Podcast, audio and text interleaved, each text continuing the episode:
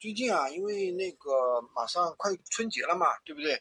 然后呢，很多地方快递逐步开始停了，那很多人呢就在担心，哎呀，春节的时候我们闲鱼应该做什么呀？今天我跟大家讲一个非常干的干货啊，就是闲鱼卖电影票月入两万啊，这是非常今天会的内容会讲的非常详细，大家一定要注意听，看完了听完了之后都能够上手操作啊。那么我们最近啊研究了一个低价电影票的工作室，他们只有三个人，做了这个项目之后呢，每个人每个月收入都在两到四万，大概流程呢，呃是这样的，我跟大家说一下啊，其实讲完了大家都是立马能上手的，都是一层窗户纸的事情啊，信息差的一个小项目。很多人说闲鱼卖低价信息低价电影票有需求吗？量大不大？这样说吧，电影刚上映的时候或者遇到春节。五一节啊，呃，什么一百来来票非常容易啊，一天一百来票真的是非常容易啊。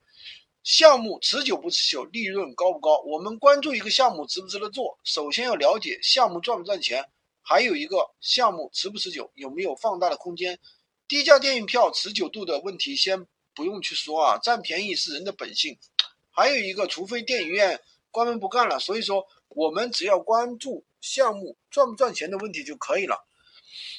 那么低价电影票的来渠道来源真的其实非常很多的啊，真的很多。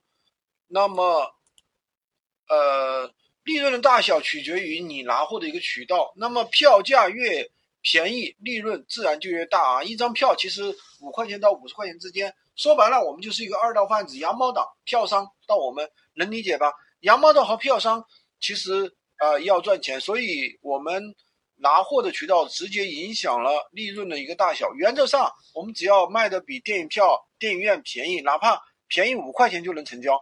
前期我们做的是销量和口碑，可以少赚一点啊。等销量做起来了，后面赚钱自然就会容易了。这个东西累积了老客户复购是非常高的。二手平台发发布电影票有什么注意点呢？闲鱼注册我就不讲了啊。二手发布最重要的是文案图片，这里教大家在闲鱼直接搜索电影票，可以找到很多同行，直接放复制他们的文案图片，自己再修改一下，打乱标题的文案啊，关键词啊，文案的内容做一个删减，或者把几家的整合一下，不需要太多什么文笔啊。文案的话要把下单流程、售前售后都讲清楚就可以了啊。图片的话也是直接可以套用的。还有一个注意点啊。发布时选择分类，选择其他闲置啊。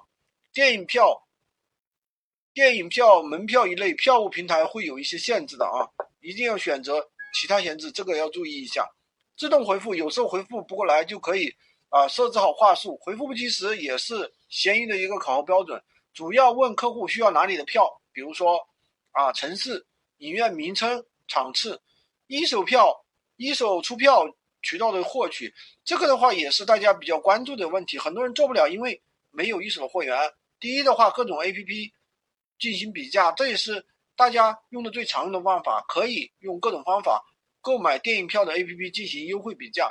最主要的 APP 呢有糯米、淘票票啊、猫眼，呃什么还有微票、大众点评、格瓦拉啊。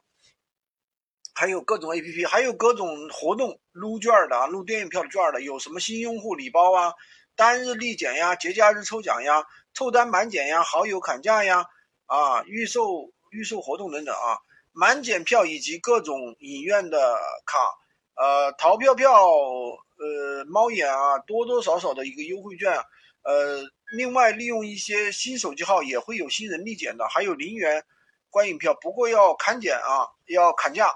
类似于拼多多砍价一样的，还有各种的电影院连锁的会员卡，当然买票就超级便宜啊。淘宝、闲鱼也有券卖啊，囤到券的时候当然可以方便出票。最方便的就是找啊微信代购，代购直接从电影院批发代金券卖给同牛或者同行或者黄牛的黄牛，这种优惠的话，呃比那个影院和 APP 优惠还要多，稍微加一点出票啊，利润多。薄利多销，利润就大。然后呢，通过各种啊，以电影院对通兑券啊，我相信大家也了解过，比如说什么两地、三地通兑券、猫眼五十类五十元票价的通兑券啊，呃等等，这些通兑券可以用来抵扣相应的票价的电影，还有一些比较火爆的电影或者是特定的电影啊，是有专门的兑换券的。如何囤积长期流量、私域变现呢？做电影片的好，电影电影票的好处可以引流到微信或者公众号，实现多重变现。比如说啊，淘客、外卖 CPS 啊，这个影视会员啊，APP 拉新等等。闲鱼平台引流是禁止的啊，所以一般不让发微信，不能直接发微信号。一般的话发图片最好的，图图片的话最好处理一下，只要客户能看懂就可以了。呃，最好的建议呢是发视频引流，图片的话其实也是会被抓取的啊。呃，取票二维码会被闲鱼屏蔽的啊，直接说啊，取票二维码会被闲鱼屏蔽啊，这里发不了，客户百分之百会加你的微信的。所以我们刚开始玩的时候，只要加相关的微信群，对应票商就可以了啊，注意千万不要被骗了啊。好的，呃，关注我。